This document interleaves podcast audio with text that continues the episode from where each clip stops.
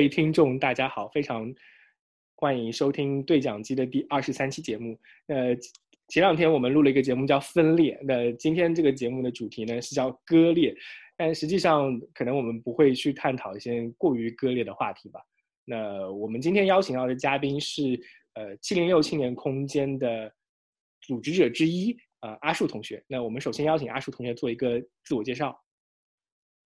Hello，大家好，哦。我是阿树，然后现在在青六青年空间，然后做一些活动策划，然后同时也在自己做一个同学社这样的一个教育项目，也是从青六青年空间孵化的。很高兴今天呃接收到邀请，跟大家聊一聊割裂这个话题。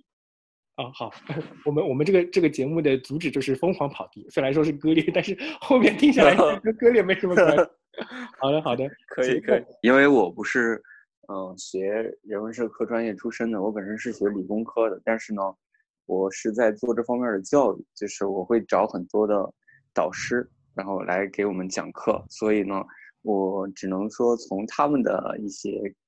呃角度吧，就他们给我说的一些理论啊、思想啊，然后来进行一些呃讨论。然后呢，我个人呃可以聊的很聊的是，因为我见的人比较多，就是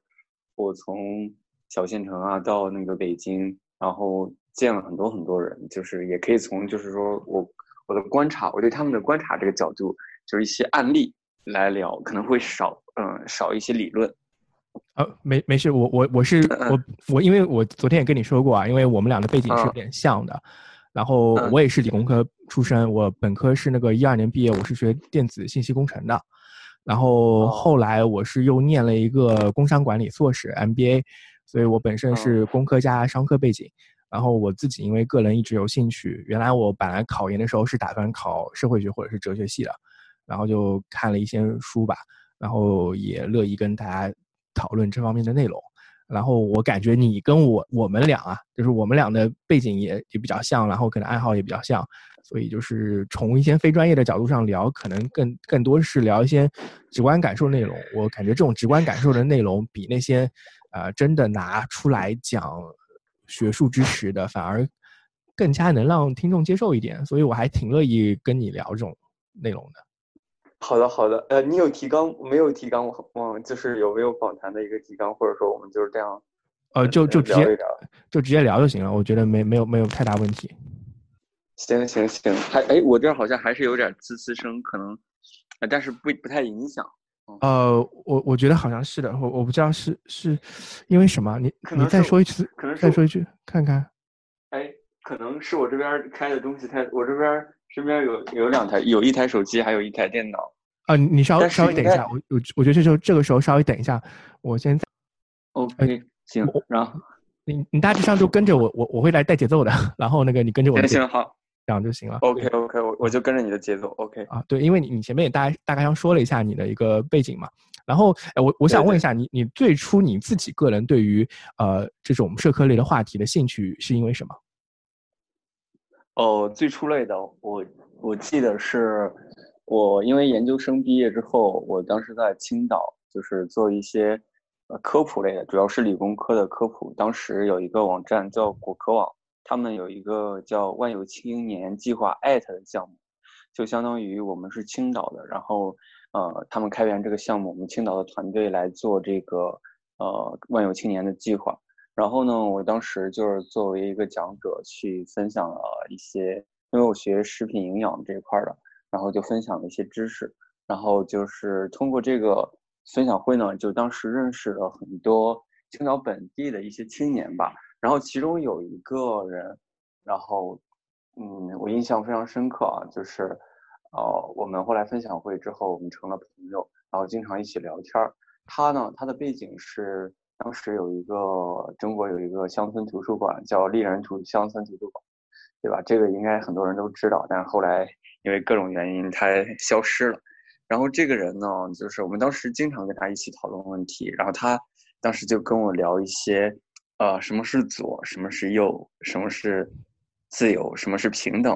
呃，我对这些概念其实之前只是模糊的听过，在政治课本上啊，在历史书上都听过，但并不知道这些词代表的是什么意思，更不知道他们跟我们的生活有什么联系。然后我那个呃朋友他就一直在跟我讲，就是说这这些词汇的意思。他当时印象最深的一句，就是他当时讲了一个叫“少数人的权利”啊，就是当时很有意思。我们几个人做就是做完活动，一起在一个餐桌上吃饭，然后呢，他就跟一个朋友就是一直在餐桌上聊天儿。然后导致呢，我们这些朋友没有办法，就是说集合起来一起做自我介绍。我当时就提醒了一句，我说那个大家都在等着你们呢，然后你们俩别聊天儿了。然后他当时就就说了一句，啊，你们不能因为这种集体的这种投票，然后或者集体的意见就侵犯我们两个个人的一个意见，然后跟我讲了一大堆道理。我当时觉得很莫名其妙啊，但是正是因为这个契机呢，我就。后续呢，我就开始去，呃，网上查，当时还有维基百科嘛，就在维基百科上查一些这些概念，然后查这些概念的时候，就会讲一些涉及到一些历史，这些历史其实是我们很熟悉的，比如说法国大革命啊，就是英国的这种宪章运动啊，这些其实我们在课本上都有都有过，但是我当时第一次感觉到，就是说，哦，原来这些自由啊、平等啊、少数人这些权利啊，其实是跟我们。是跟我们的历史课本其实是有连接的，而且我们历史课本上当时也会让我们背，比如说五四的意义，对吧？然后法国大革命的意义很多，让我们背什么什么这些意义。但是我们当时呢，只是说去把它当成了一个应试。但后来我在维基百科查这些的时候，我我突然就感觉到，哦，这些其实，呃，跟我们的生活是息息相关的吧。就是从那个时候我就。开始就是关注人文社科了。当然了，那个时候刚开始关注的时候，就是理解的非常粗浅，就是只是一些表面的一些看法。呃，但是反正现在看是很凸显，但是呢，至少是给你打开了一个视角，你你发现了一条你去理解这个你自己生活的一个视角吧。嗯。哦，那你后面那个你，因为我我们我们直接开始录的话，我会介绍一下你做七零六青年空间的事情。你可以大致上介绍一下这这个你们现在做的这个七零七零六青年空间大概是一个什么样的定义的一个活动组织？然后，因为我感觉上你们就是想推广关于社科人文方面的内容嘛。对，呃呃，七零六青年空间其实，呃，要定义它其实。非常非常难，因为我们这边呢，就是非常的多元，就什么样的人群都有。就比如说，我会把，因为呃，之前很多人都尝试给它做一个定义，但是其实很难。然后呢，我这边没有给它做定义，就是说我会呃把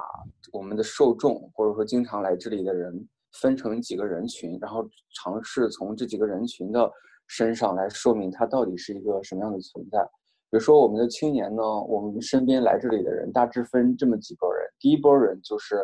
也是最基础的一些人，就是人文社科的一些学生啊，或者说一直在关注这方面的、关注社会议题的一些人。然后他们内部也很多啊，比如说最常见的就是左右之争，对吧？有，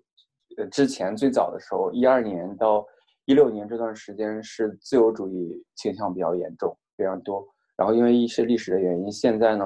呃，一从一七一六年往后到一到二零二零年吧，到现在基本上是左翼思潮比较多。我们的公众号也看，现在已经变成了一个基本上是是一个左翼青年的一个风向了。就是，这是就是说这一群人呢，就是一些关注社会议题、关注人文社科的。第二类人群呢。啊，他们可能没有那么多的学术思想，我我把它称之为就是一些在公益行业做的人，比如说他们，呃，做环保，做那个支教，做那些劳工，然后做一些性别平权，啊，就是他们可能没有那么多的理论，但是一直在做一些行动。第三类人群，我把它称之为就是一些文艺青年，当然这些文艺青年不是。我们说的那些什么去西藏旅行啊、旅行啊这样，而是他们是想要通过这种艺术，比如说拍纪录片、拍短视频、拍电影，然后摄影、写一些小说啊、写一些就是进行一些创作，还有还有做音乐的，然后来来去介入一些社会的议题，有的当然有的是介入社会议题，有的纯粹是表达自我，就是这也分两拨人，就是我我把它称之为一些呃文艺青年吧，就是在进行一些艺术创作的人，然后再有一拨人，其实就跟我比较像了，就是我其实严格来说不属于以上三类人群，只是说或多或少会沾点边，但不属于以上人群。就是接下来就第四波人群，就是一些，呃，他就对自己的生活啊，对自己的学业或者对自己的工作，就有一种有一种困惑或者一种不满。你让他说吧，他可能说不出很多东西，但是就是这种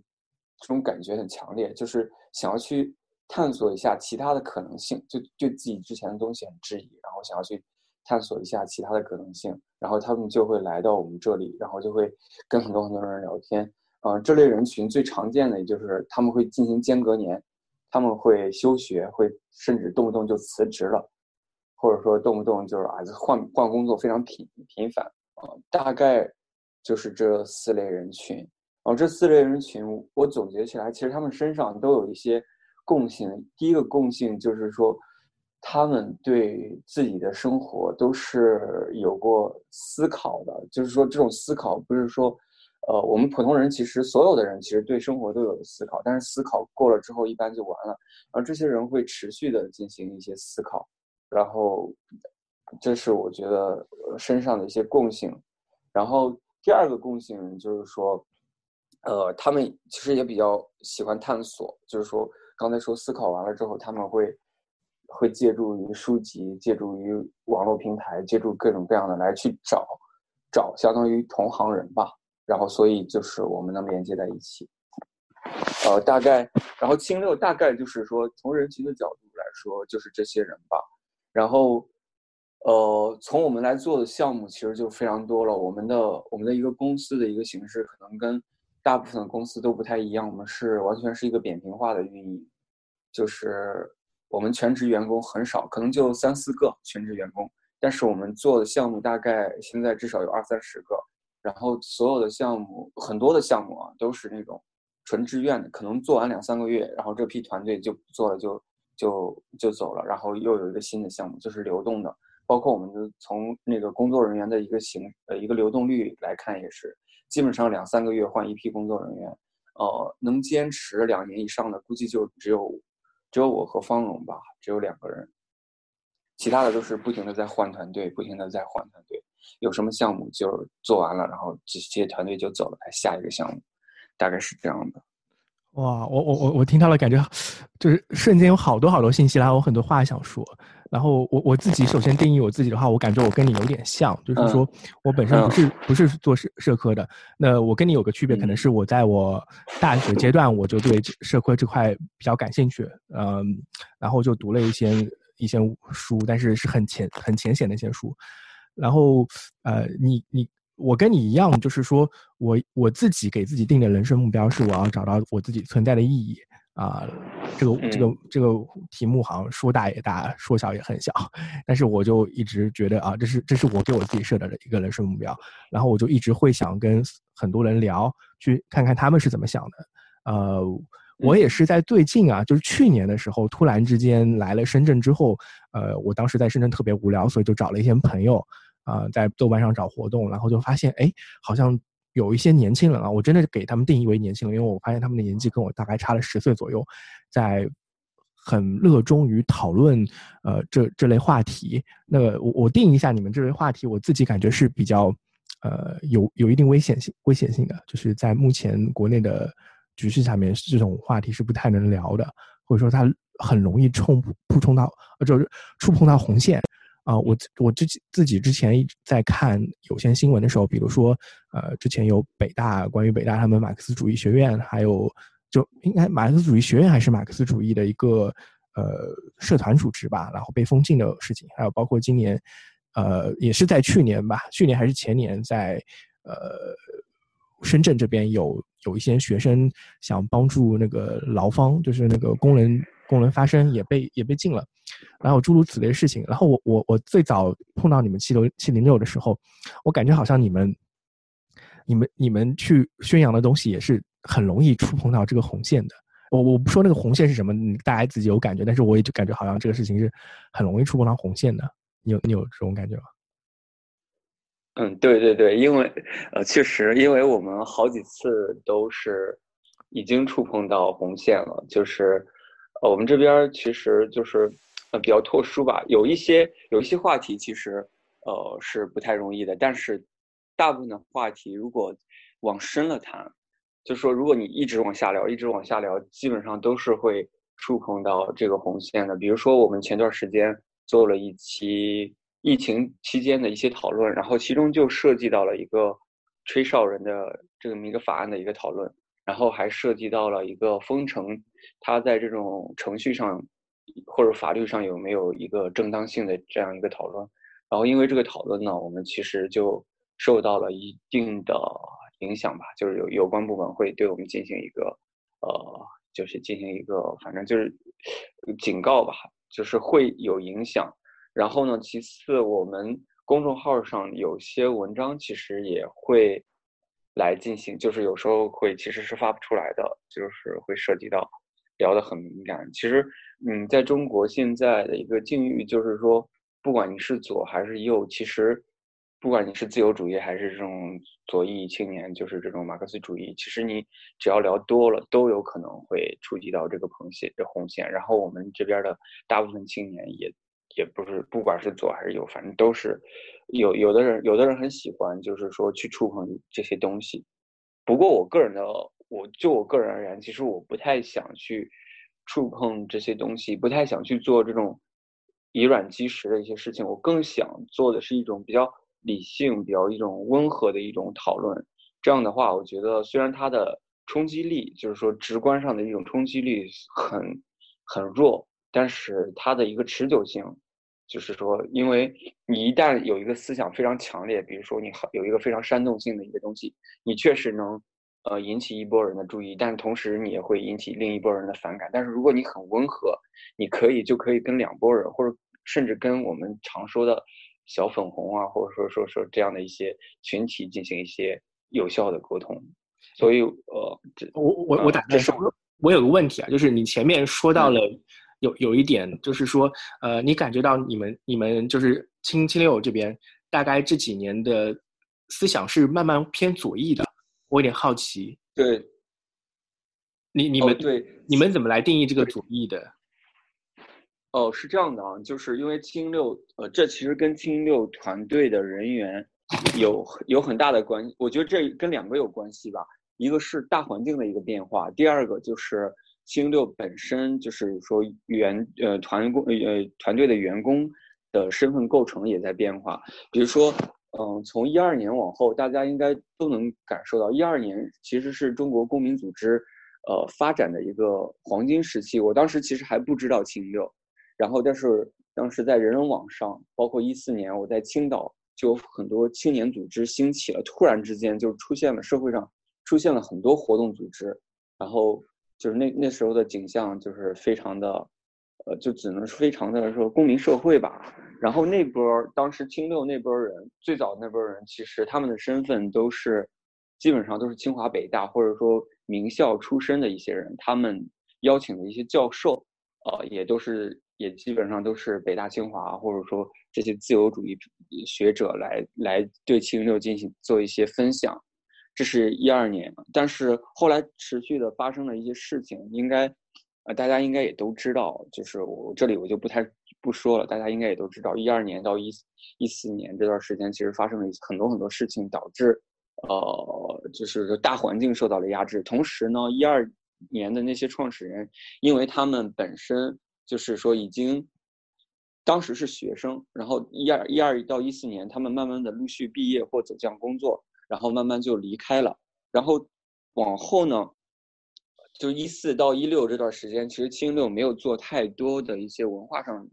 就是学术文化上的东西，做的更多是生活类的，特别像那种，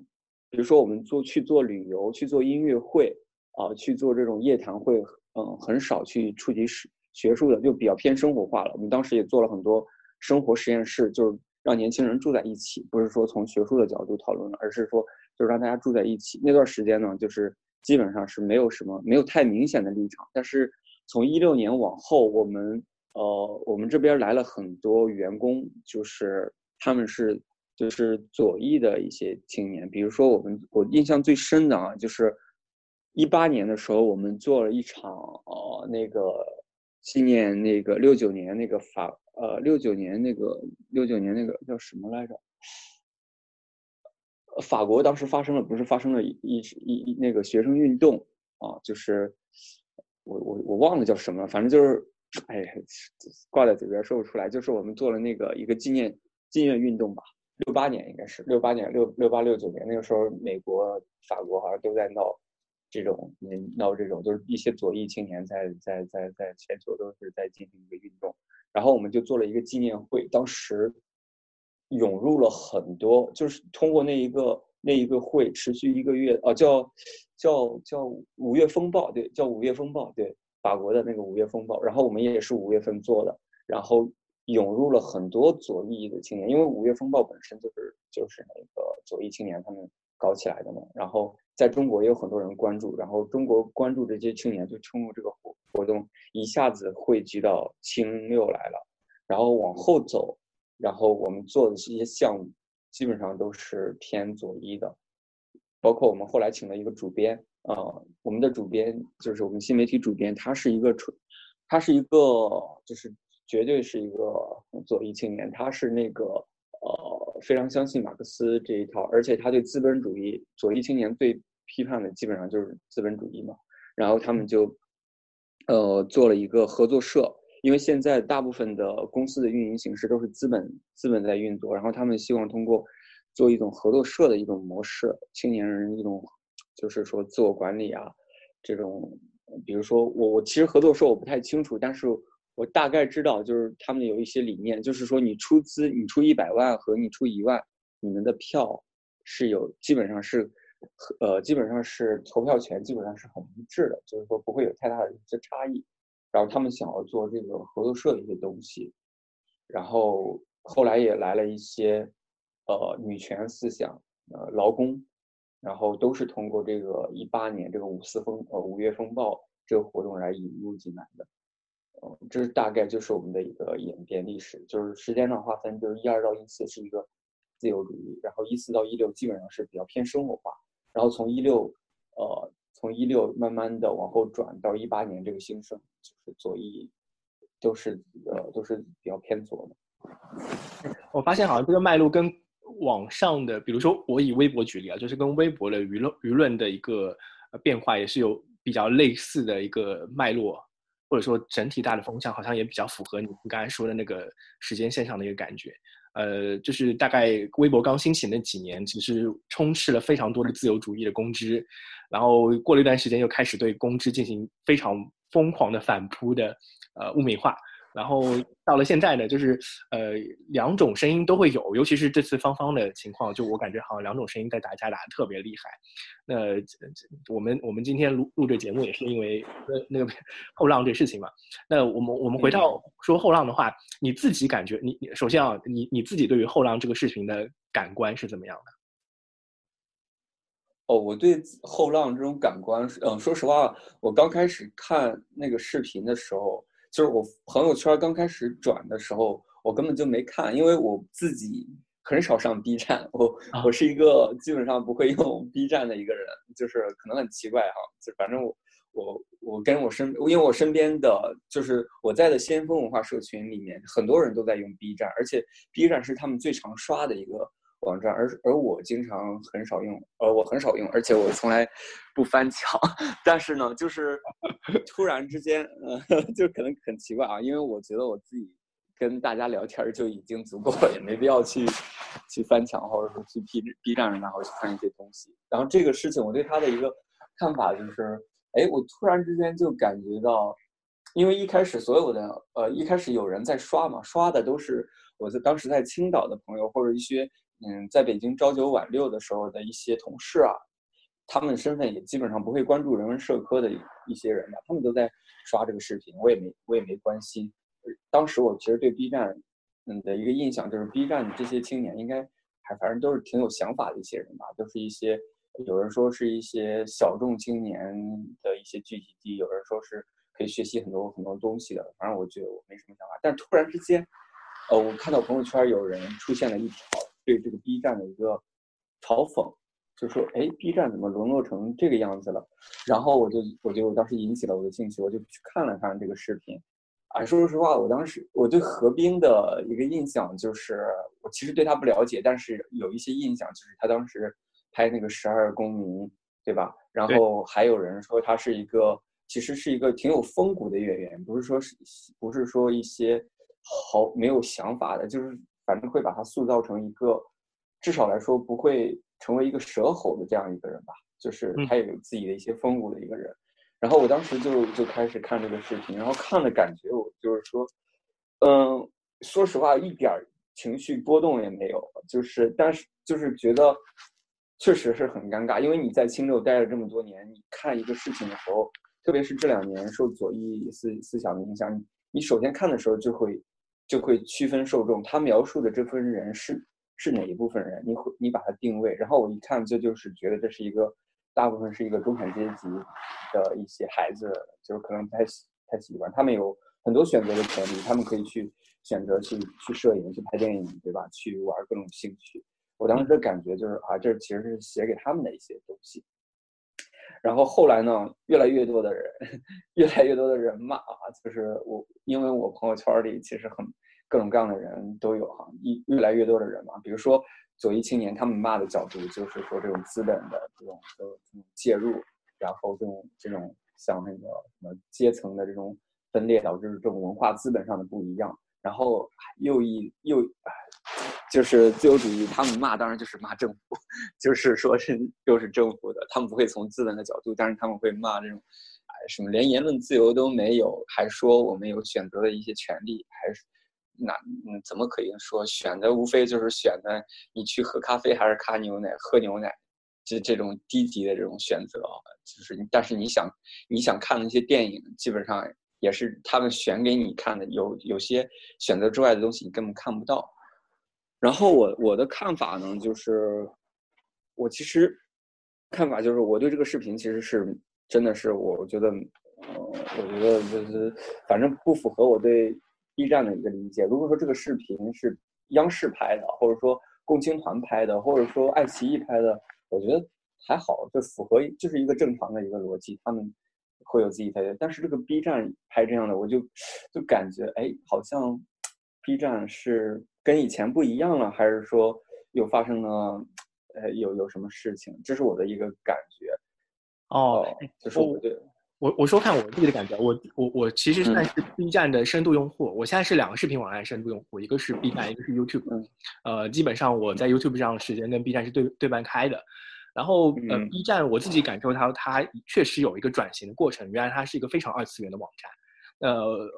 自从好像前两年上市以后啊，他大概想把自己打造成中国的 YouTube，然后他就学了非常多的 YouTube 那种。那种调调，你知道吗？他想把，他想吸收更多的除了二次元文化群体之外的人群，所以他引流了非常多的呃，原来不是有二次元背景的 UP 主上来，所以整个就呃，B 站最近，尤其最近一年吧，它整个 UP 主的体系就变得变得非常的混杂，但是它还是保留了二次元那个群体的一些特征的。就虽然说它是在往在往更大众的一个。呃，群体在走，但是它依然保留了二次元的一些特征，然后这里面就会有种不可调和的感觉。然后，呃，这个视频我是这么来看，我听到有个消息说，这个视频其实是呃央视作为甲方让那个 B 站来做的，还是怎么样？反正它本身投放除了在 B 站之外，也在央视投放。那在央视投放，它本身就要符合去符合一些那个主旋律的调调。呃，我我我自己当时看这个视频的第一个感官就是说，如果说这个视频是在央视。的一套中央一套来放的话，不会有那么多人去批判，因为它就是符合央视的调调，大家都听了就听了啊，呵呵两声就过去了。但是因为它放在 B 站放了，这个事情的性质感觉上就不一样了，它反而我们可以去骂他，嗯，你懂我意思吧？同样的话你放在对对对春晚说，没有人会 care 的，它不会惊起任何水花。但是 B 站上说，哎，大家就挑动起了某些人的神经，挑动起了某些人的邪恶感。呃，不过我我想问一下你，你周围啊，我们刚才提到的，其实应该还是在谈论一些，呃，那个割裂的声音。我们在谈论的割裂的声音，还主要还是对他反感的声音为主。那你朋友圈里面有什么样的人会觉得这个视频说完之后让他心潮澎湃，觉得很好的呢？你有这种人群吗？哦，其实呃非常非常多，因为那天就是因为这个事情一开始没有引起我的注意，后来出现了一些质疑的声音呢，我就开始。因为我朋友圈大概有四千个好友，然后我就开始刷，然后统计一下我的朋友圈到底有多少人转发，并且就是说是那种支持这个视频的一些人，然后我就点，大概有有八十个人左右吧，大概有八十个人，反对的我没有没有点，因为反对的最开始很少，但是从昨天到今天，我估计至少有二百多个人。然后大部分人，因为很多人也不知道有 B 站这个存在，我就说这些，呃，点赞的这些人吧，或支持的这些人，大部分是什么样的一个群体啊？呃，基本上这些群体呢，都是一些我可以理解啊，就是一些呃中产阶级的一些家庭出身，就是说父母呃基本呃父母至少是一个不是呃不是农民，不是底层，然后也不是那种教授啊，不是。不是这种文化知识分子，他们都是父母，一般都是一些呃员工、公务员、事业单位的这样的一些人。然后他们本身也是考了一所呃，就是一本院校吧，然后从事的工作也基本上是呃一些白领这样的一些工作。然后他们呃点赞转发的比较多，因为他们确实呃就是因为这个呃我们国家经济的发展，他们确实是得到了一定的好处。对吧？他们的物质生活水平得到了一些提高，然后自己做的工作也相对来说也不错，有非常多的呃周六周天或者说业余时间来去发展自己的兴趣爱好，基本上是这样的有这样的一部分人群。那还有一部分人群也是，就是说他出身可能也不是说特别的中产，不是特别理想，甚至连小康也不算。但是呢，他是从小受爱国主义教育的影响，然后。他们也会积极的一些点赞，然后我朋友圈就有两三个，可能连大学、初中，可能初中刚毕业吧，然后他们就是很喜欢，就是国家强大啊，就是就觉得只要国家强大了，然后自己就会好，他们也会转发这样的一些文章。然后还有一部分是学生，就是说可能刚上大学，还对这些没有思考，呃，就是没有严肃的一些思考，就是呃，就是因为这个视频其实很很煽情的。就情绪调动上来，他们就直接就就转发了。大呃，我我觉得大概就是这这三类人群比较多。哇，我觉得你观察好细致啊！而且而且，我觉得你有一个特点，就是说，呃，你你去首先你去统计了这件事儿，然后大概得出来一个八十跟两百。我们不说这个有多准确，但是八十个人，我觉得你是属的。然后你还你还对这个八十人有一定的了解，你知道吗？我从你的从你的。分析我能看出来，你大致上知道他们背景是怎么样的，甚至会精确到他的学校的背景，然后他的家庭的背景。嗯，我自己的感官跟你有点类似。呃，我我我我觉得大致上跟你从你的描述，还有我自己的统计，就这种直观的身边统计学啊来看的话，嗯，我可以描述出来，他们这批觉得这个视频，呃，能能够点燃他们的那种自豪感的原因，是因为他们的生活还挺好的。呃，我觉得就是综合起来，就是他们的生活还挺好的，然后他们没有那么多的忧虑。呃，我我我感觉上，只要有忧虑，只要不说他生活有多好，就只要能看到生活还不好的人，就会非常对这个视频嗤之以鼻。然后我也跟你对对对，我也跟你一样，一开始我的我周围看到那些呃爸爸妈妈，还有还有很多人在说这个视频的人，大多数人都是觉得。哎，还挺好的。如果说这个视频作为一个激励的视频的话，它是非常合格的，对吧？如果你需要一个一个一种激励，或者说让你觉得生活还有希望，带给你希望，那我觉得何冰的演讲是很能体现我们的生活还有希望的。但是这个视频就对对，呃，我我觉得好像好像这两天的，其实我们说这个割裂啊，它其实是一个有时间线的一个这种过程。一开始就是大家呃说赞美五四这件事情，那这个视频。我觉得某些方面是合格的，但是如果只要一细想，一细想的话，一开始那些赞美的人甚至都会觉得不合适了。对对，你说的你说的这点，其实你观察的很对。就是我一开始统计的时候，其实有一些呃点赞转发的一些人，我觉得有一些意想不到。我觉得这个视频这些人不应该点赞转发，就就我对他们的了解。然后果真就是说，自从呢舆论开始反转之后，我发现这些人已经把他们转发给删了，因为我给每个人点赞转发，我都打了一个标签儿，然后我会去看一看。对对，我会去看。然后有很多我觉得，哎，你你从事这种文化批评的，或者说从事这种。嗯，就学术的人不应该点这个视频，然后果真这些人后续都是把这个 给删了。哇，那你你你这个观察真的是很很有讽刺意义，你知道吗？就是呃，就是我我觉得我们回头来看这这个视频的话，它本身其实并没有那么的错，你知道吗？我我我自己的感觉就是，对对对，O OK，它好像好像没有你们说的那么坏，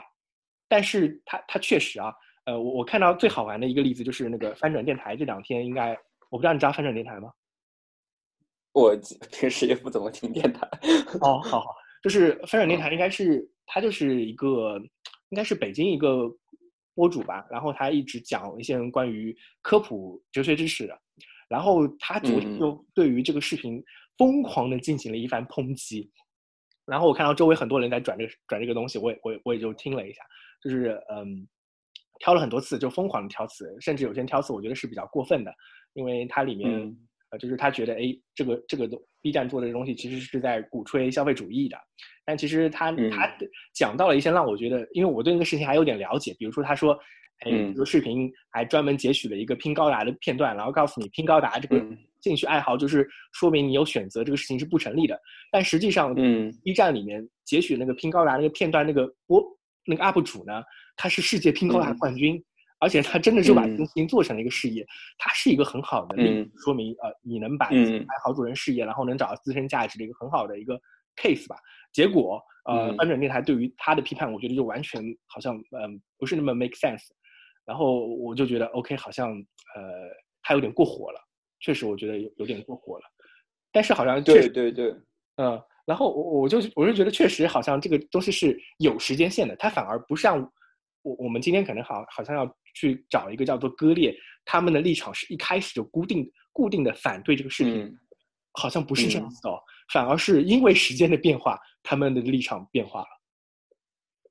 对对，其实我我我是这样观察的，就是说我朋友就是那些就是一开始支持转发后来删掉的这些人，其实怎么说呢？我觉得不是说他们不是不能说是讽刺，也不能说他们。呃，就是说没有意识到这个事情，而是说他们在转发这个视频的时候，就是可能是觉得还是触中了自己的某些点，然后但是没有意识到，就是说我们后来后续这种什么从批判这种资本啊，批判这种国家这种言论管控的这种角度啊，所以他们当时转发，但是后来可能呃听到这些角度一想，好像是这么回事儿，因为。有的转，因为有有些人，我真的很真的很有意思。有的人转发了之后，确实删掉，默默的删掉；有的人转发了之后，然后又转了一一遍，会说哦，又又加了一些批评的一些视角，就是 就是他在他朋友圈存在两条，一条就是转发点赞，一一一部分是又一条就是那种又开始一些批评，就是说可能就是这样一个东西，一开始带入那种情绪的时候，大家都会转发。这种转发，我觉得是人很正常的一个选择。就是我如果情绪被带起来了，我也很容易转发。但是你后续如果再冷静思考的话，那个时候可能才是一种，就是说大家真正的在在思考或者在讨论这个问题。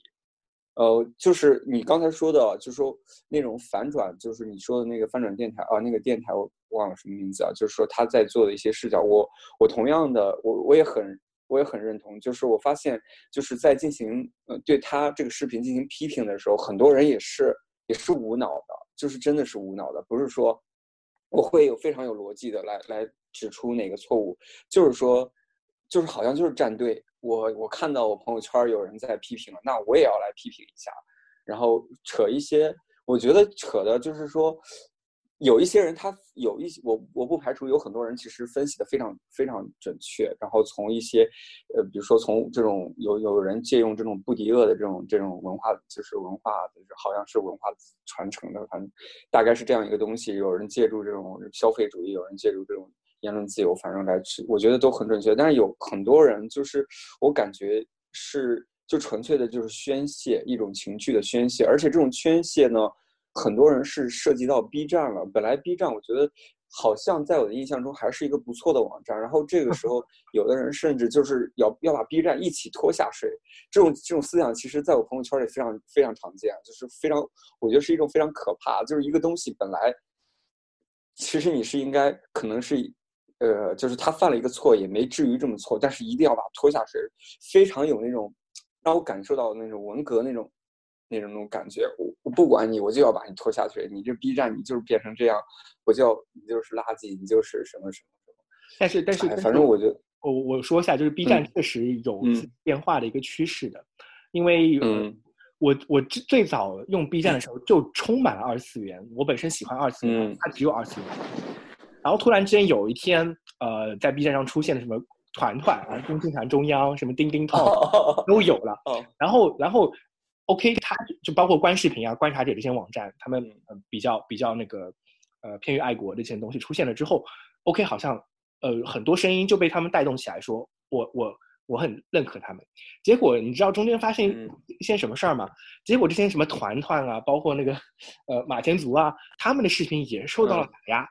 然后他们就引起了那些支持他们的人的不满。那 OK，就是 B 站上充斥了原来挺二次元，结果二次元好像呃现在有点呃脱离了二次元这种氛围。这些原教旨主义者、二次元原教旨主义者，他们 对于 B 站的不满啊，这里有地方地方不满。然后那些支持马前卒跟那个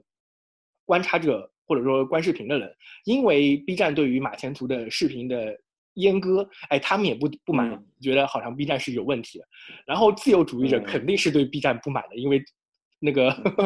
B 站充满了些呃这种团团的主流声音，他们觉得哎 B 站不行。嗯。然后，然后啊，我我后面还看到了很多突然间冒出来的呃毛主义者，真的，我甚至看到了毛主义者，就是那种极左思维在 B 站里面，比如他们去回顾呃就是。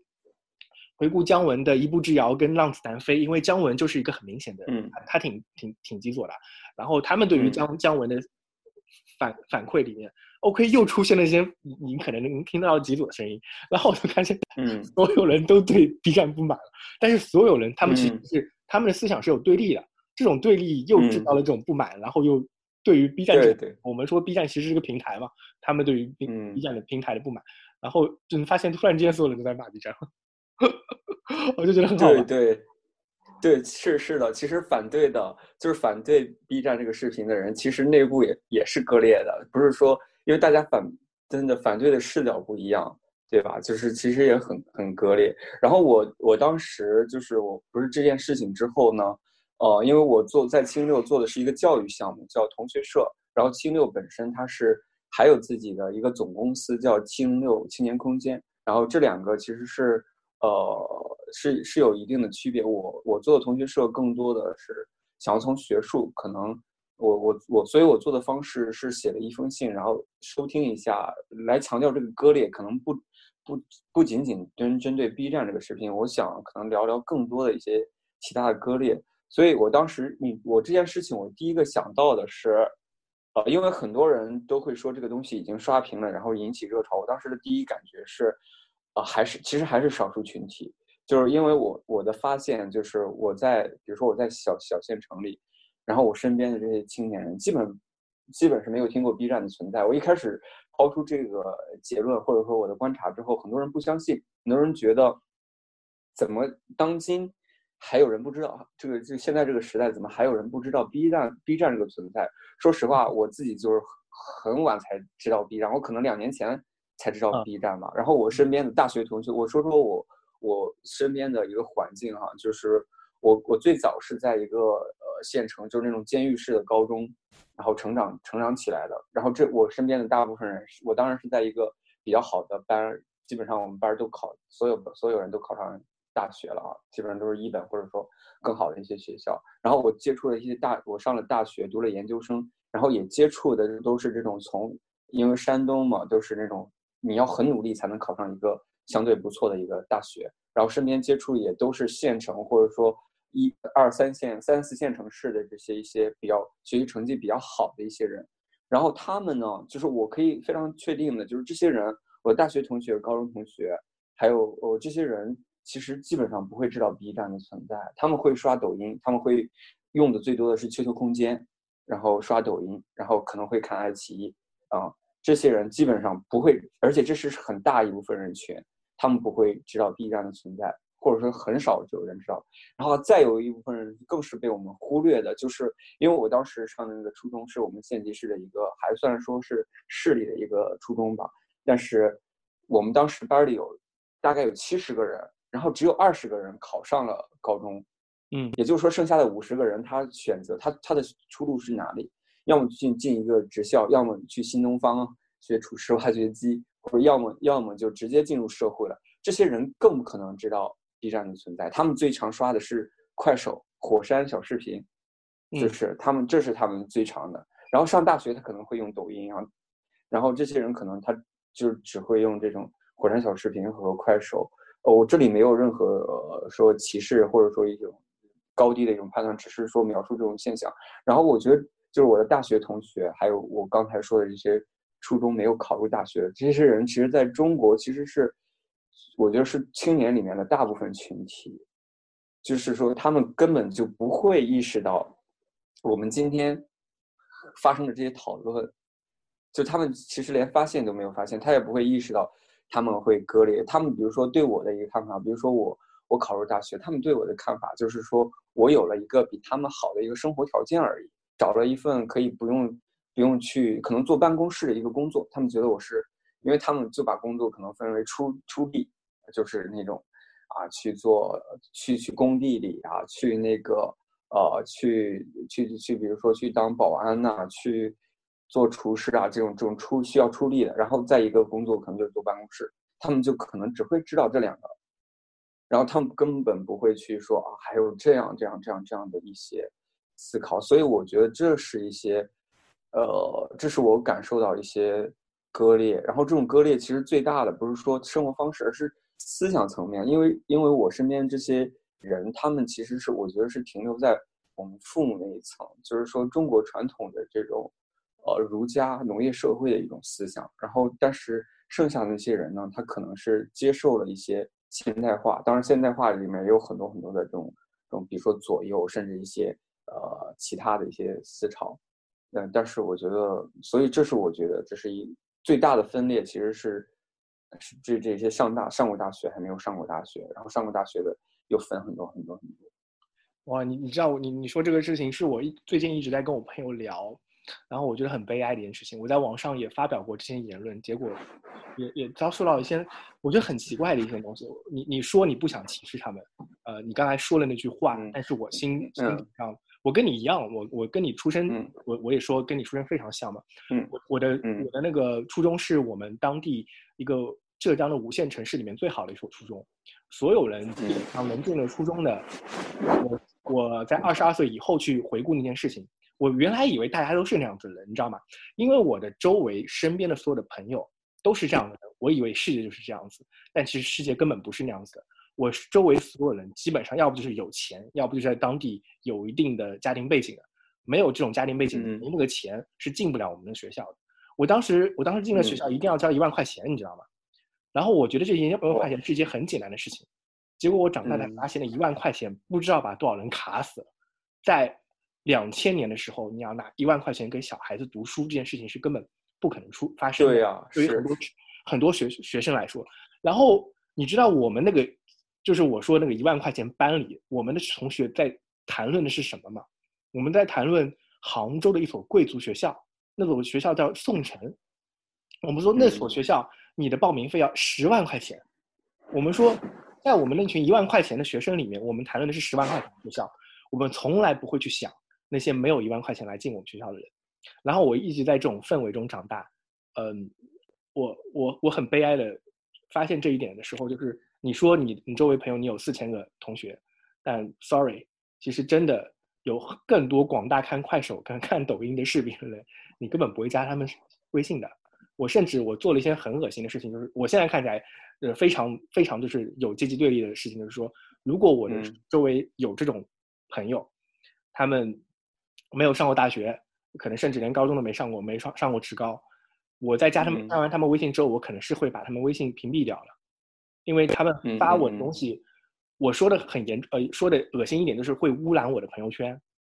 我我他们这个东西对我来说没有价值，我根本不需要看到他们的东西。那 OK，嗯，你所能看到的世世界，就是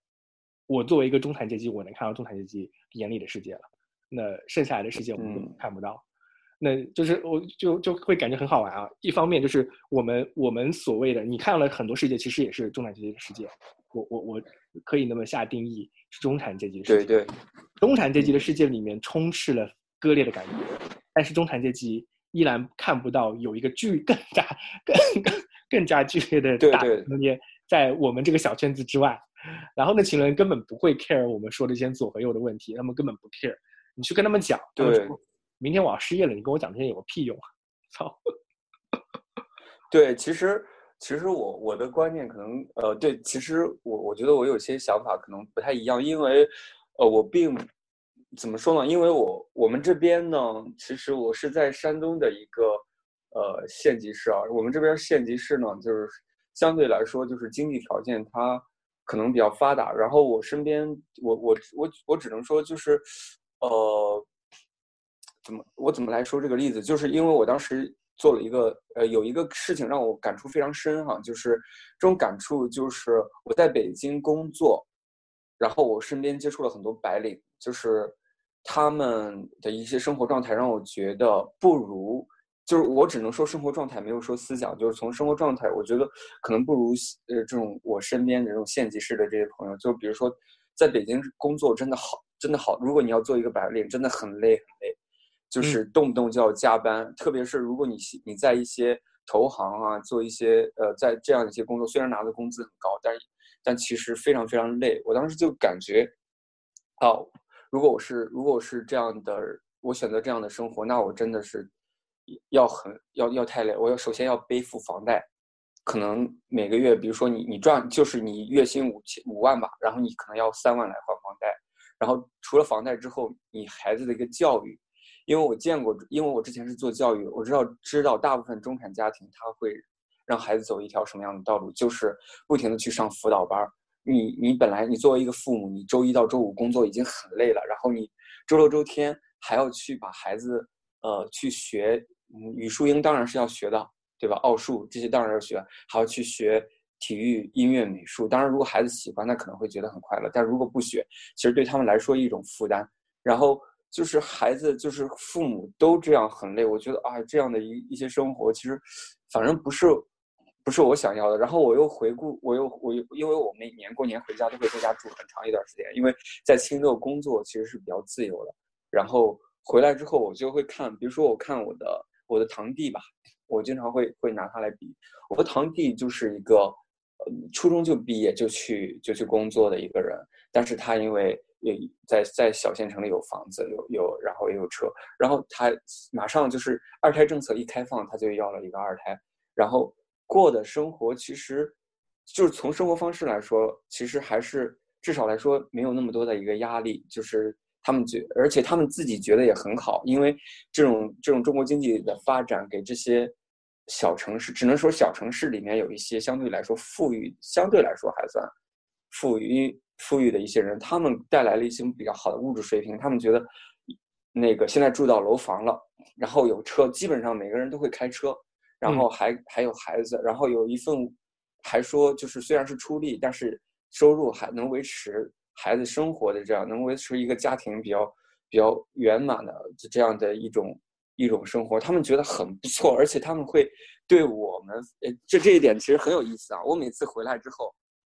他们都会对我的生活提出一种质疑，而且不光对我，对这种。去北京，去去这种青岛，去这种二线城市，呃，很房价很高的地方，提出一种质疑，说什么时候你们的生活才算尽头啊？你们觉得这样不累吗？他们反而会对我们提出这样的一种质疑，就是说，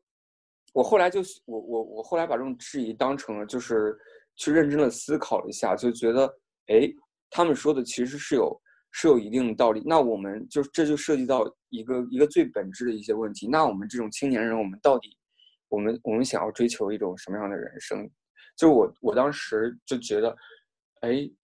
我我可不可以回到小城市来接受来接受这种状态？他们如果一直生活在自己的这种圈子里，没有看到外面的世界，呃，或者说，那对，没有看到外面的世界，他们会觉得自己的生活其实是非常好的，不会提出一种一种这种这种这种质疑，他们会觉得啊非常好。然后，但是我们这种圈看他们就会觉得，哎，这是一种一眼看到头，没有什么意思的生活。然后我就开始。就是就是反思反思，然后就导致了我我现在一直在在思考的一个词叫现代性嘛，就是现代性的一个社会，这种相当于，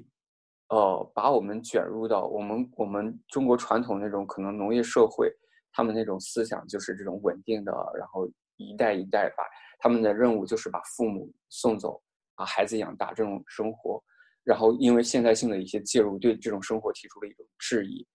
然后。呃，要要让我们追求可能这种这种，比如说你要自由啊，你要你要再去大城市得到更好的发展，让孩子接受更好的教育。然后我我就觉得，哎，我应该也也要去思考这个到底有没有问题。然后后来，就后来就是接触到了一些一些学者啊，就是他们会提出一些批判现代性，其中有一个。出路就是要要回归一种田园牧歌。当然了，这种小城市，我们小城市，我我堂弟过，当然这不是田园牧歌的，因为他们还没有，他们还没有看到外面，他们不是说看到外面在做的一个返回，而是说本身就就一直在这儿。所以呢，我也我我最近反正是一直在思考，到底这些青年哪个青年算是获得了一种幸福呢？就是因为现在很。现在，因为现在很多青年他是都是在追求各种权利、这种自由，但是我觉得很多人没有去想这个幸福它到底是什么。我们可能很多人会想人生的意义，他可能没有想这个幸福到底是什么。就是说，这种小城市的我堂弟这种是一种幸福吗？这种去二线城市是一种幸福吗？去或者说左翼青年追求是幸福吗？就是我最近一直在思考这个问题，当然还没有思考清楚。你多大了？我我觉得你年纪应该跟我差不多大。对对，我我三十三十多。我们俩我们俩同岁，我也是三十。嗯，我觉得你跟我好像好像好像啊，就是我们遇到的困境是一样的。然后我自己现在给我自己的答案就是，这个问题是没有答案的，就是它很难，太难了。我我也是跟不同的人聊过，我我甚至在网上跟别人骂战，然后跟我。在上海念 MBA 的同学聊天，嗯，就是说他们觉得哦，全球全球化会结，我觉得全球化会结束，他们觉得全球化不会结束。然后，呃，到了方方议题里，他们挺方，我哦，就他们反方，我挺方。我我最近几个月遭受了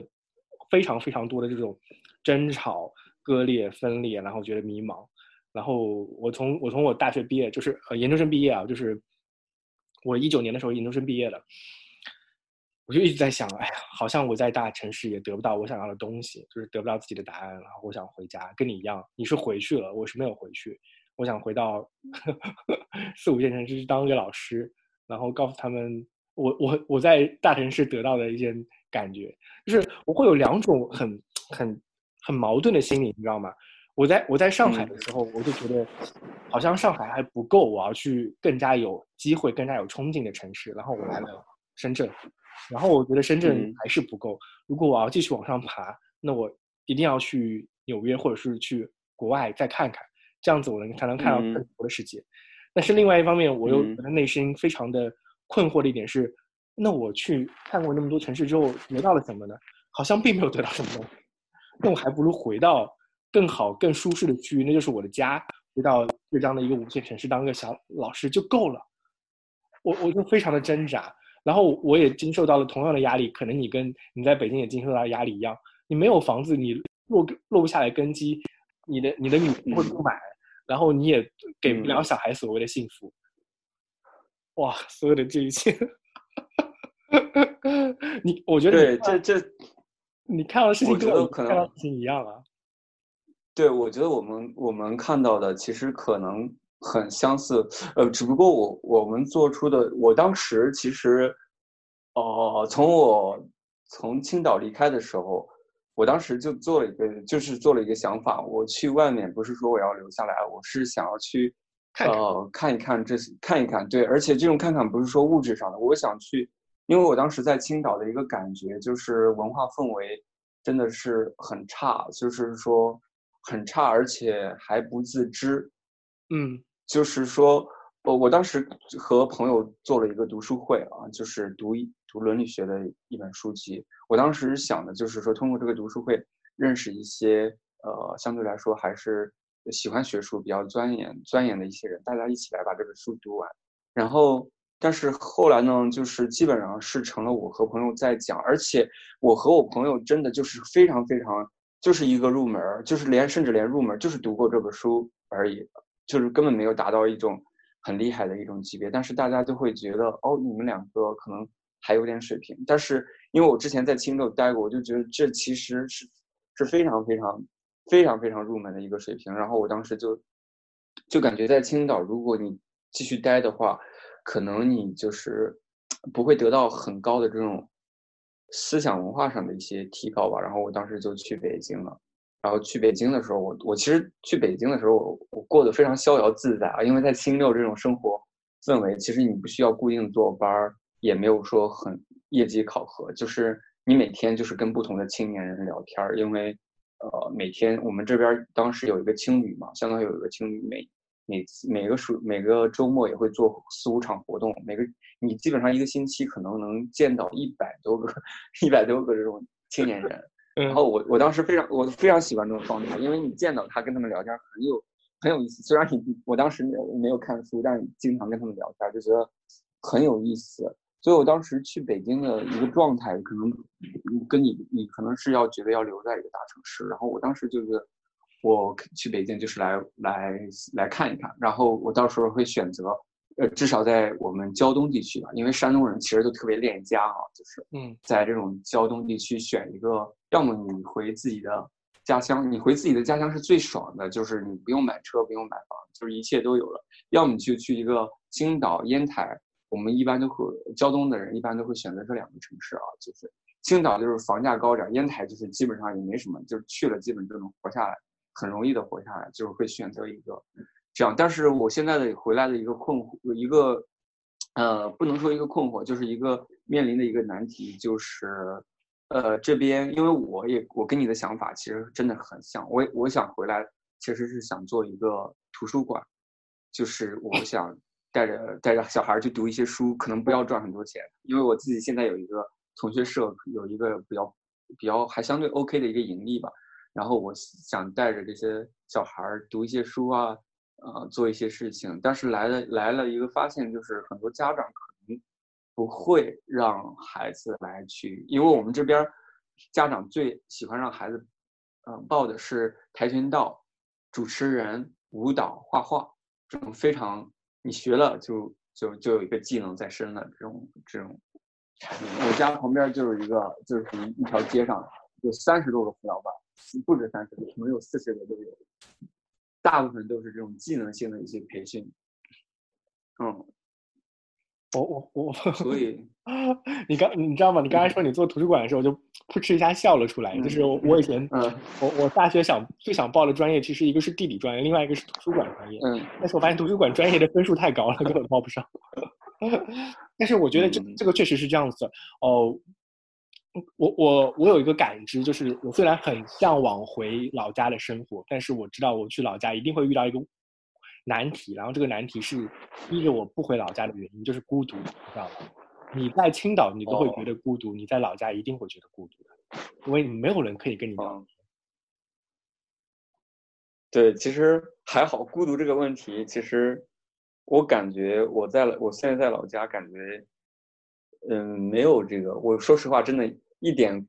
一点孤独的感觉没有，因为我我本身说实话，我每天的怎么说呢？就是真的，我我觉得我可能不太需要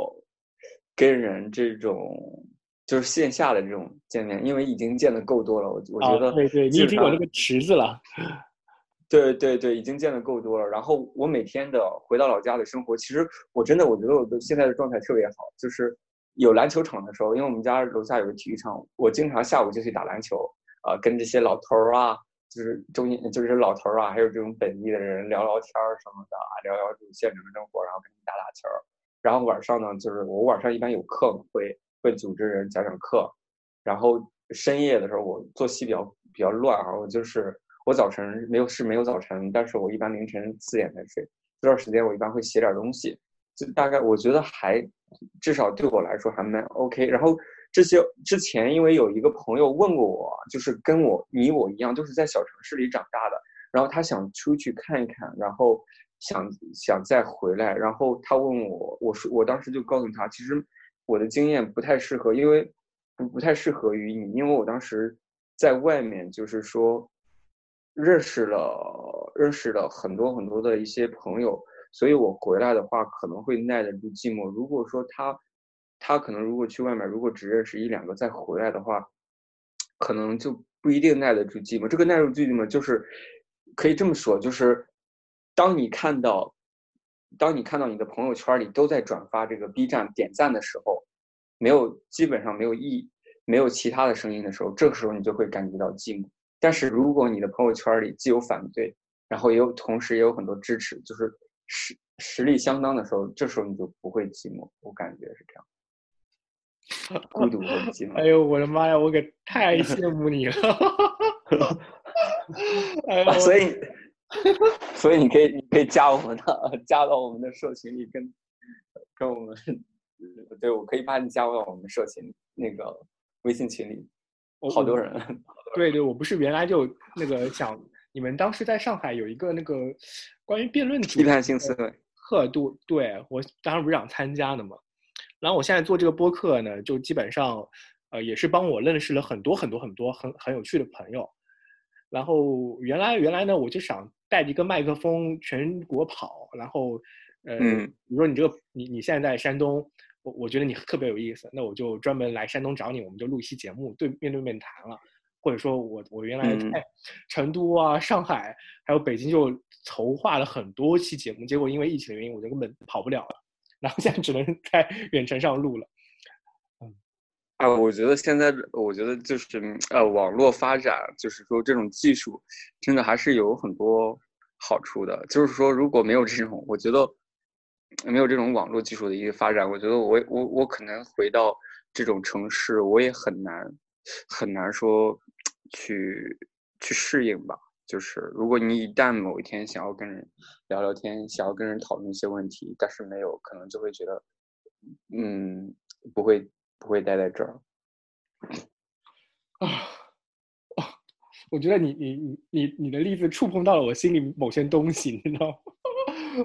我是非常非常纠结，就甚甚甚至是就是我在瞬间就会想，我到底要不要在深圳买房子，还是说我要回到老家，还是说我深圳跟老家都不回了，我在努努力再努力一把，推自己一把，然后去想更更外面的世界，纽约，大哦，这个我觉得每个。这种这种人生的一种轨迹的问题，我觉得真是每个人他都有都不能，我觉得都可能都没有很多可以复制性的东西。有些东西可能就是偶然，就比如说我我接触这个接触这个精六这个群体，其实我感觉可能就是一种偶然吧。当然里面有也有必然的成分，必然的成分就是说你对你的生活开始了一些困惑思考，你想要去探索，然后这种。偶然就是说，你正好探索到了它，嗯，感觉就是就是很很奇妙的一件事情，因为我我我也认识很多人，就是他没有接触清六，他接触他之前没有接触青六，他接触青六第一感觉就是哦，原来还有还有这样的人，原来还有很多跟我特别相似的人，然后就瞬间的就找到了那种共鸣。青六它经常发生的一个场景就是。因为我们是在小区里有一个复式楼，其实本来是两套复式打通的，后来只只有一套了。你进去之后，你随便就可以跟里面的某个人聊天儿特别是周六周天，一场活动大概能来个三四十个人吧。然后你随便活动结束了，你爱随便聊天就随便聊，甚至你半夜十二点了，我们那边也也有人，就是你半夜十二点，两个完全陌生的人，他会聊什么？他会聊这个人生的意义，聊宇宙的这种物理学层面的这种终极的奥义，然后聊聊自己，甚至会聊到自己的感情经历，就是完全两个陌生的人一聊就聊一晚上，一个通宵，就是这是在清流，就我觉得很奇妙的一件事情，因为大家本身都是好像在自己的所处的环境里，比如说在自己的工作环境、学校环境，好像都是很独特、很很孤、很孤独的一个人。然后这两个孤独的人一碰啊，瞬间就产生了这种惺惺相惜啊，我要遇到知己这种感觉。哎呦，你你把我说的，我就特别想去那边看看。哎，你可以去上海，上海上海也有，上海有生活实验室。嗯。哎，我我我我不知道，原来我们说想聊割裂的东西啊，但是慢慢就跑到跑到了啊青年有青年空间啊什么广告广硬硬广，嗯，不过真的是我之前就很想去你们那边看看了，然后报名，然后原来听说你们好像在深圳也要做，但是后面也没做，对吧？哦，深圳应该哎对，深圳应该马上要做了，深圳有一个我们有一个员工，因为我们现在是在全国铺点儿。就我们做的这种方式，之前在北京做是相当于我们重资金，我们做了一个二房东，我们把这个房子租下来，然后转租给就我们的社群成员，这样其实一个是重资产，一个是其实是一种强调管理的。然后我们的创始人他是一个特别喜欢这种叫自组织，然后这种民主决策，然后所以他现在改变了一种模式，就是说。比如说，如果你在深圳，深圳想要租房子，你你想租，我想租，有很多人想租，他会牵一个头，把大家聚起来，给大家让大家一起找一套房子，然后我们只是可能只收一点费用，甚至不收，然后就让大家很多志同道合的人住在这个房子里，住在这个房子里，然后但是可能我们会有一个要求，就是把这个客厅空出来给我们亲六周末我们会做一些活动。就是比如说像咱们这样的一些严肃或者非严肃的一些讨论，会在这个客厅里进行一些发生，就是他想想做的这样一种模式，相当于我们不用投任何的资产，然后我们还可以把这些志同道合的年轻人聚在一起，让他们一起住，然后我们还可以把客厅空出来做活动，就周六天把这个就像欧美他们不是很多贵族或者中产阶级他们经常组织那种家庭沙龙吗？特别是十十八十九世纪那些十七十八十九世纪那些学者，不都是在这种沙龙里、家庭沙龙里聊天儿？他想做这样一种模式吧，我觉得还蛮有意思。哎，你们在深圳还要搞合伙人吗？我很有兴趣。啊，找哎找，真的找，真的找，我可以把你加到我们深圳群，我们深圳也有个微信群。哦，好了好了好了，我很很很感谢。好，好，广广告到这里吧。啊，广告到这里吧，我们再拉回去，拉回去一下。嗯嗯，其实我我觉得我我们聊反而没什么很很多能聊的，因为你观察的东西跟我观察的东西非常像，你知道吗？我我刚才其实甚至想拉回到一点，就是说我们能不能从关于这次后浪的短短两天的它的一个时间线上的迁移呀，我们我们看到的割裂其实不是立场的割裂，而是一个时间线上导致我们思想中间发生变化之后产生的割裂感。我其实刚才想说，这个事情是不是我们在方方世界上看到的事情是一样的，很类似的。很很多人一开始被方方感动，结果因为方方的某些操作变成了立场的对立，变升级成了骂战。然后有些人一开始挺方的，变成变成了反方的。一些人反方的可能我不知道，我觉得反方人变成挺方的应该比较少，应该是大多数很多人是挺方的变成反方的。嗯，我觉得在这次后浪里面的事情上有一种。很熟悉的感觉。我其实原来是想推荐你去看一个文章的，是一个叫世潮，啊，他写的一个关于互联网现在是不是在走在一条弯路上的一个文章。他写的非常长，呃，他里面提到一个观点，我我原来是想跟你分享一下，就是说，呃，互联网其实是有一个孤岛化跟极化的作用，因为它其实让我们，因为呃，很多时候互联网最后能留下来的声音，或者说声音最大的。就是那些恨带有恨的声音，或者带有那种嗯暴力倾向的攻击性的声音，这种声音反而更加容易听到。所以我们会感觉到方方事件，还有包括这个后浪声音、后浪里面的割裂感，就是因为这种，它其实不是我们真正的立场，而是互联网的极化的加剧效应以后，我们最后听到的声音的问题所在。因为因为你只有喊了大声了，批评的大声了，在互联网里面才能被留下来。那它可能真的是互联网这个平台去抹杀了，就像你前面说的，你你所希望那些温和的讨论声音。它这里面提到一个很很有趣的例子，就是当互联网不发达的时候，甚至是微博之前的微博前时代，在 Twitter 出现之前，在 BBS 时代里面也不会有那么多极化的声音，因为呃 BBS 后时代里面，包括像贴吧跟微博的它一些功能上的设计，包括顶跟踩，还有像那个呃置顶留言这种设计，就让更多更极化的声音被听到了。那这样子就是呃越来越孤岛化，那越来越孤岛化，你就会感觉越来越割裂。但实际上，大家真的有那么割裂吗？其实不是的，它只是让割裂的声音被听到而已。但我觉得很多时候大家是共识大于割裂，只不过我们只听到了割裂，而放弃了对共识。就就像我们今天在讨论的东西，我感觉我跟你讨论共识，我们不用讨论了吧？我们只有那种不同的点才值得讨论呀，对不对？你共识你有什么好讨论的？啊，我我之前听另外一个节目，就是那个呃。随机波动啊，就是他们原来叫剩余价值这个播那个节目里面被封了以后，他们谈的东西，也也提到了一个，就是很多时候呃争吵最大的不是互相之间立场完全不同的人，比如说我找一个呃伊斯兰伊斯兰的文教主义者，我跟他没什么好聊的，我们不会产生对话的。呃，如果产生对话的，反而是可能我们有百分之九十九的共识，但是只有百分之一的不共识，那我们的花了百分之九十九的讨论时间在那百分之一的不共识上面。然后你就会感觉啊，为为什么他跟我那么不一样？会有这种感觉。哦，你发的你发的那篇文章，其实很多人推荐给我，但是我还没有看。不过不过有一个观点，我我的观察可能呃，跟你刚才说的有一点不一样，就是我觉得不是说互联网把这种呃观点给极化了，可能可能是这样的，就是我我觉得是。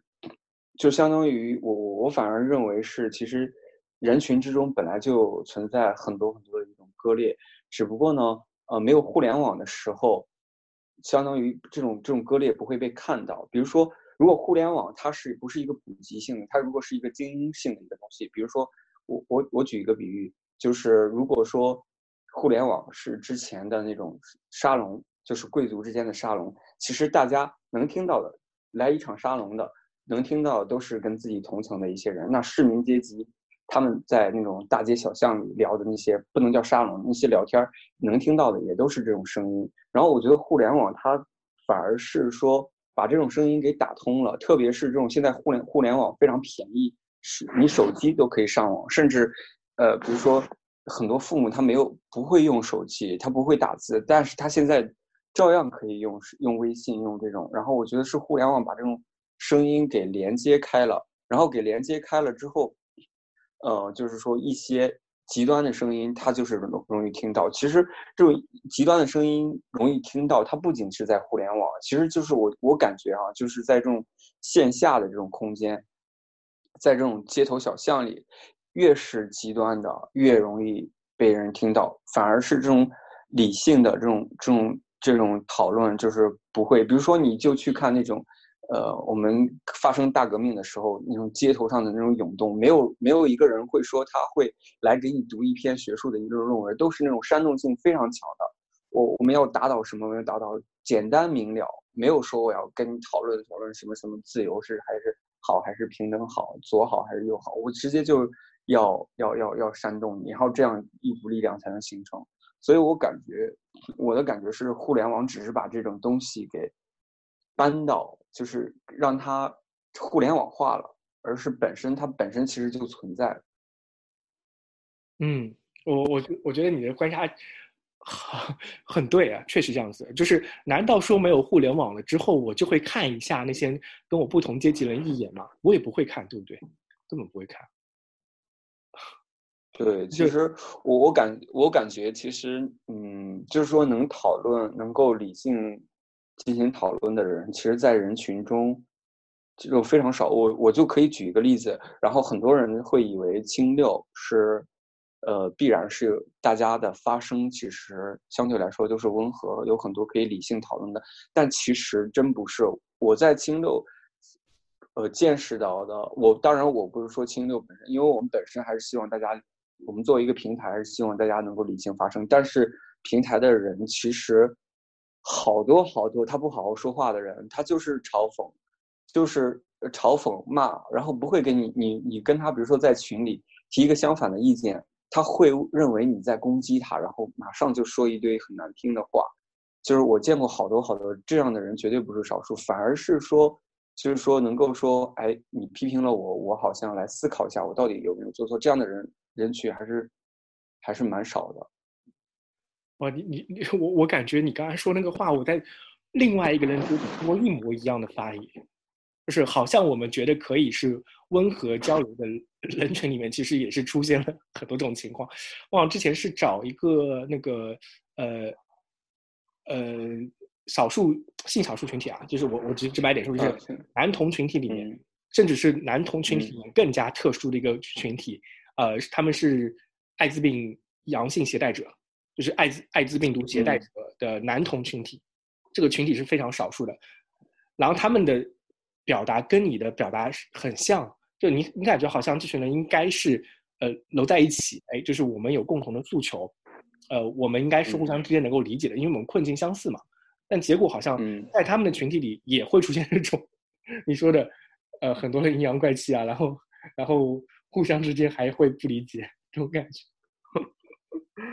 嗯，对对，我觉得，哎，其实我感觉，如果上升到上升到这种，比如说我们研究人性，我觉得这就是一个，好像就是一个不可避免，这就是一个人性的。的的一部分吧，就是虽虽然不是有一本书叫《乌合之众》，虽然很多学者对他批判很多，提提出过很多批判，对，但是我觉得也有很多是是对的。我其实现在有一有一些可能精英一点的想法，我就觉得其实有些人他就是会，呃，就是他他会成为一个这样理性交合的人，但这像这些人他就是一些少数。非常少数的，这可能有教育的原因，但也有很多是可能跟自身的这种气质，呃，成呃就是童年那种成长的环境，我觉得都是分不开的。我我跟你关系，我我其不对，我自己我自己反思过我自己为什么会变成这种这种人啊，就是说我我我给我自己的反思就是我从小到大都是一个反对者，就是我没办法说呃去随大流，或者说有一个大流我就。能让自己很开心了，我反而是那种就是，呃，我我觉得这是我的劣根性啊，就是我我我一定是想要发出不同的声音让别人听到的，不管这个声音是怎么样的，就是我一定要让别人听到，我一定要反着来走，不然我就是你给我一个好的蛋糕吃，我都要想想它为什么好吃，它是哪里不好吃，我是会想蛋糕不好吃，这是我的天性，我没办法改过来，所以我不知道你是不是这样子的，因为我是不是这种人，所以我就是。哎，我一定会想要去问为什么。那问了为什么之后，你得不到答案了，就会陷入这种困境里面，就就觉得，呃，你贴个金说自己理科中，贴个金说自己是嗯那个是理性的，但其实不是理性。这是我我自己啊，我觉得这是我的天性，我的天性就是对。我其实也有我我其实也有这样的一呃，但是可能没有那么明显。我其实反思过自己，因为疫情那段时间，我真的发表了很多。就是言论，其实有的言论现在看起来确实挺极端的。当时很多朋友，呃，就是批评我嘛。当然，这些批评我的朋友，大部分人我是觉得他们没有，他们甚至没有，当然是没有我看的更多啊。这是这一点我是可以肯定的。但他们说的是对的。我有很多很多，其实说的确实是也是相当于被情绪煽动了。因为那段时间，我朋友圈出现了好多关于武汉疫情的一些。一些报道啊，就是特别是被屏蔽的一些报道，我当时特别愤怒，几乎每天都会发一条朋友圈，然后来进行一下批判。然后我当时就觉得，哦，好像 那我现在在反思啊，就好像，嗯，我当时确实说的有一些极端，有些事情确实是忽略了。比如说，就你刚才举那个例子，呃，你记那个 B 站那个拼拼乐拼高达，对吧？嗯，其实我也是，我我当时可能就。没去了解这个拼高达，它到底那个他到底想表达什么，就没有就直接就是从自己的立场出发，然后来做这个事情。我我觉得我我觉得我也有这样，我当时我还觉得自己是一个很温和、很中立、很客观，一直在陈述事实的一个。但是现在想想，其实也不是。包括后来跟人讨论的时候，如果别人在群里提一个意见。有时候你的第一感觉就是会被质疑到，但是我现在就是可能自己的一个方法就是我先不去搭理他，我先去回复一下，或者说我去问一句你你到底说的是什么？然后有时候如果你采用这种方式，反而可以跟他进行一个理论的交流。你说，哎，我这个好像错了，你能帮我指一下？哎，好像有的人有，如果对方也是一个这样的人，他可能也会跟你提出。这时候，这时候你的心态会特别变化。因为我之前跟人吵架之后，我好几天都不能平静，就觉得。情感上，特别是你的朋友，对你的情感上特别受伤。就是说，本来两个好好的朋友，怎么因为这个事吵得好像就是有一层隔阂？这个这个情绪会持续你好几天。嗯，然后，但是我那天尝试，我我后来几次尝试了，就让人指出来，然后跟他理性的交流，反而你觉得自己好好畅快，好像哎，这个结给打开了。他说了他的，我说了我，我们双方都没有阴阳怪气，都是在进行讨论。哎。你反而觉得特别舒畅，啊，但不过呃，我但我觉得我问问问你个问题啊，就是我在自己反思我自己的那个理性的东西，呃，就是为什么感觉上有那个假理克中的感觉的原因是我把我自己归纳成是有反对的那个内容天性在。另外一方面，我是想问一下，这是我给我自己的总结，就是说，可能我是一个很多愁善感的人，所以我比较容易被共情到，然后我比较容易跟别人产生同情。那一产生同情了之后，呃，你就能更加站在对方的角度来想了。我不知道你你你自己是不是也是这种人？对我，我觉得我也我也是吧。我觉得我很，我觉得你那种就是你这种心理，其实是很多很多人就有的。因为呃，有一个性格测试叫 MBTI，当然它的科学性其实存在很大的一个争议，但是我们不妨借它来进行一个。就是一个探讨，我觉得有一个有不是当时有一个叫人格叫人格叫哲学家人格叫 N F 人格理想主义人格吧。我当时让很多朋友测过，当然当然就是当一个，因为因为这个性格测试在心理学本身就有很大的一个争议啊。但是我让别人测了很多人都是 N 来清六多很多人都是 N F 人格，这个 N 人格叫理想主义人格，N 就是说它是一种直觉性的一种思维，它更。可能去偏向一些抽象性的一些思考，跟它相对的是要 S 人格，S 人格就更更加务实一些。嗯，那另一个字母叫 F，F 就是说这个人他更容易情感做事。另一个相对的是 T，T 就是思考。然后清六有很多是 NF，NF 就是它在这个 MBTI 里面叫做哲学家人格，哲学家人格就是很容易思考一些别人没有思考，很容易共情。我我当时就是。做了很多给很多志愿者，包括我身边的朋友，让他们测过，确实很多是 N F 的一些人格，就是大家很容易，呃，情绪情绪就很容易起来，就很容易很做很多决定的时候，很容易从情绪的角度去思考。我觉得这这是这其实是跟我觉得是跟性格有关的。然后还有一部分金六，还有一部分人人员叫 N T 人格，N 就是他们的思考的方式就是。就是非常抽象，非常理性化。他跟你辩论的时候，基本上，你你觉得就是你即使骂他，他也不会起情绪。他是在他是在跟你说这件事情。就是我我也见过这样的一个这样的一些人，清六这样这样类人比较多吧。嗯，然后我然后还有一个看法，就是一个反对者的一个看法，就是我觉得我觉得对于一个群体来说，一定不能都是温和的。一定不能都是，比如说我要跟你积极的一些讨论，我觉得一定要有这种反对的声音，否则的话，都是都是温和的声音，那肯定温和是温和，确实可以温和，但是你要放在现实中，有的人就是在一些利益既得者，对吧？然后有些人就是一些利益的一些就是弱势群体，然后这个时候如果你还温和，那相当于你是在跟这种在跟这个默默的默默的然后然后支持这种。既得利益者，比如说，对，你要一个大象跟一个蚂蚁进行一个 PK，然后这个时候你还在这温和的说，哎，你们俩理性的打架，理性的探讨，那肯定是不能温和的。我觉得至少你要考虑到双方这种现在是存在这种权利上的不平等，存在这种这种利益上的不平等。我觉得，所以我其实我我对这种就是说，即使有一些极端的言论，有一些这样的一些反对者，我我觉得还是。OK 的，我觉得反如果这如果没有这些，那那现在所有的人好像都是应该是奴隶，奴隶社会的奴隶。我我在看那个 M B M B T I 的时候，我在想我之前是什么样的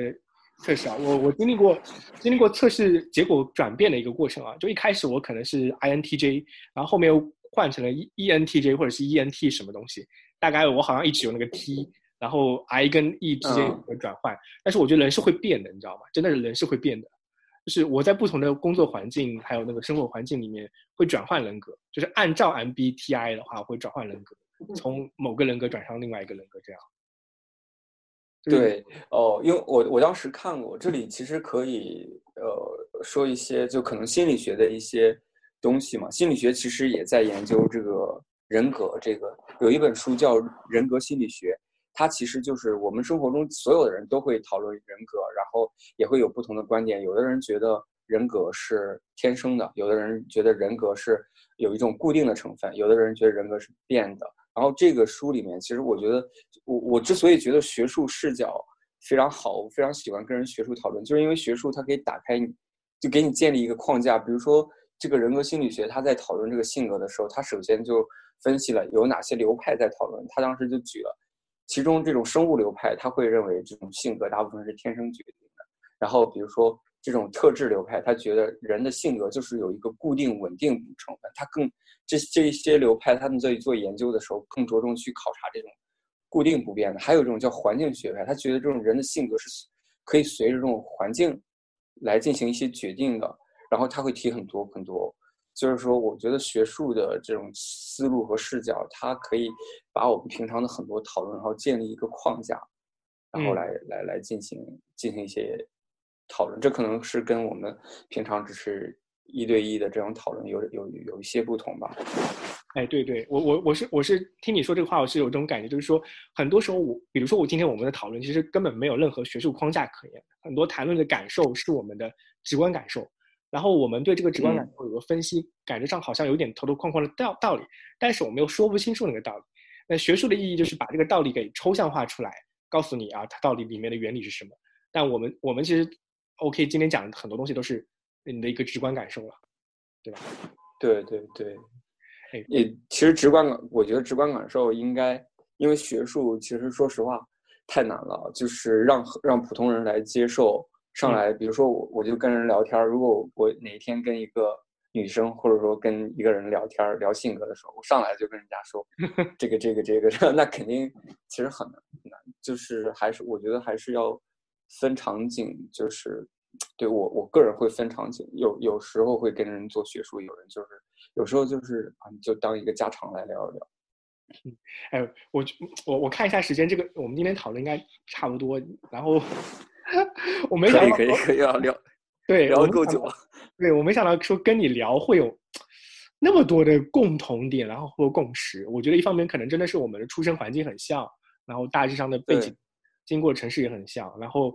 呃，只要像我们这种人开始进行这种思考的话，就一定会有一个共同的答案啊，相似答案。我不是说共同答案，相似答案。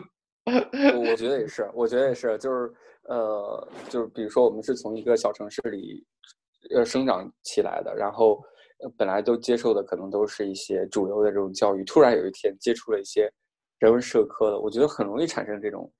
走的路就很容易很像。嗯，但是但是我我觉得我很悲观的认为，虽然我们现在像是一个求道者在求道一样，但是那个道是没有的，你知道吗？就是我我我会陷入陷入一个那个困境啊，就是这个我想作为一个我们这期节目的最后一个问题，我想问问看你的答案是什么样子。我的答案我可以先告诉你，就是说我我作为一个求道者，我说我一直想求道，然后我想找到自己的意义是什么，但是我悲观的发现这条路好像是没有一个尽头的。所以如果说有一天呃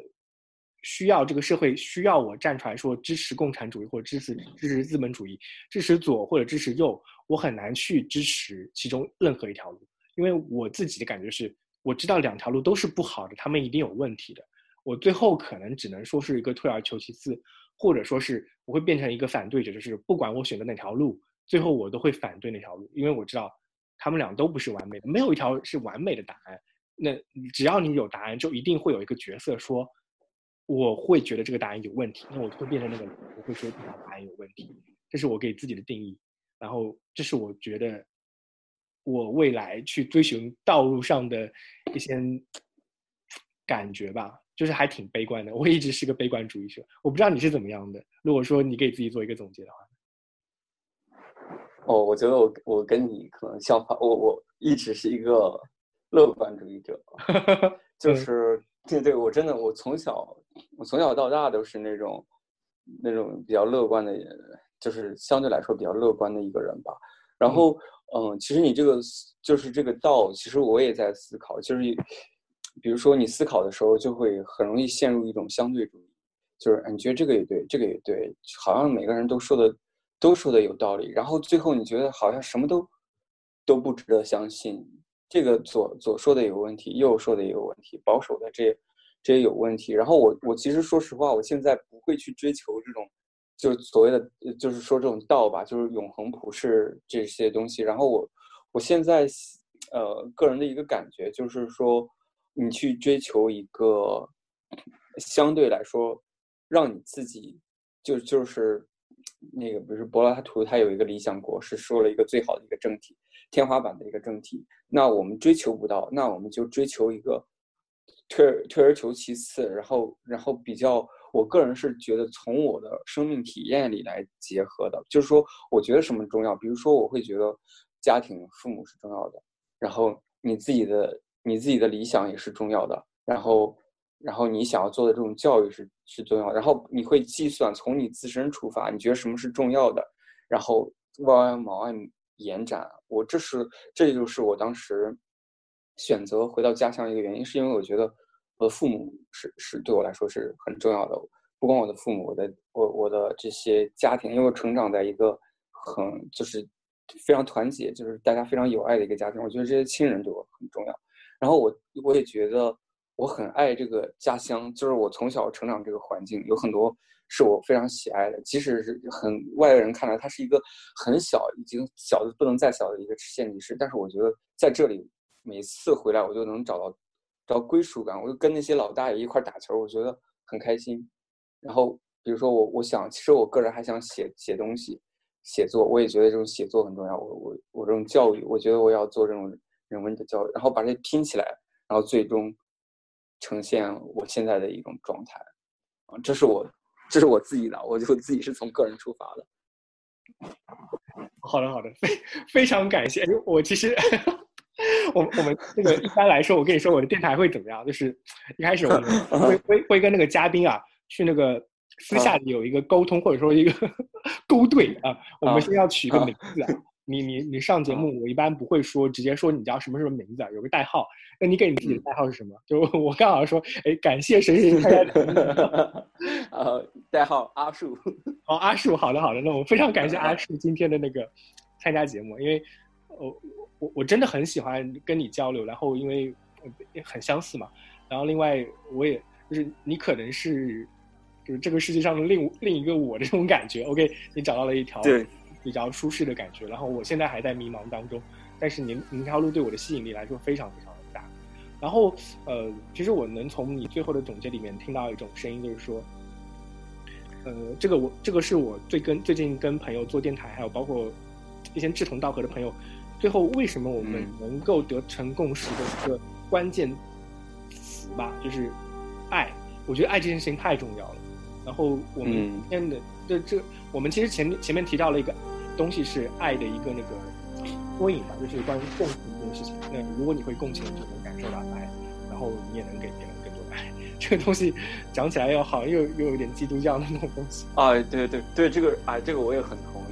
哎，这这个有机会再说吧。你看佛陀，他会让他会那种爱他攻击他的人。我觉得就是哎，我当时听过一个故事，就是蝎子不是蛰了佛陀，佛陀依然。蛰了一个佛教徒，他佛依然爱他。然后，哎，我觉得这种力量真的是，哦，真的是很伟大。就有一些很中二，比如说那个海贼王，我不知道你看过没有？我是海贼海贼王路，对路飞，他会他会对他的对手都进行一种爱，然后这种对手最后会会投入他的怀抱。我觉得这个这个，我觉得爱这种东西，它比比我们这种左右之争或者这种争念啊，真的可能是。可能我我也觉得这个很真的是很很美好的一种。哦，我觉得我一个 我一个有台啊，他现在也在做节目。雨薇同学经常他的他的那个 slogan 吧，叫“爱永不止步”啊。我觉得真的是这样。好了，那非常非常感谢阿树同学参加这个节目。这个节目也是我们收到了七零六青年空间的邀请，给他们做了一个硬广。好好好，哎，有机会我可以我可以把这个视频，然后写公众号发到我们的公众号里。如果如果你剪辑完了，可以吗？呃，可以可以可以，好的好的，非常感谢。OK，好，那先这样。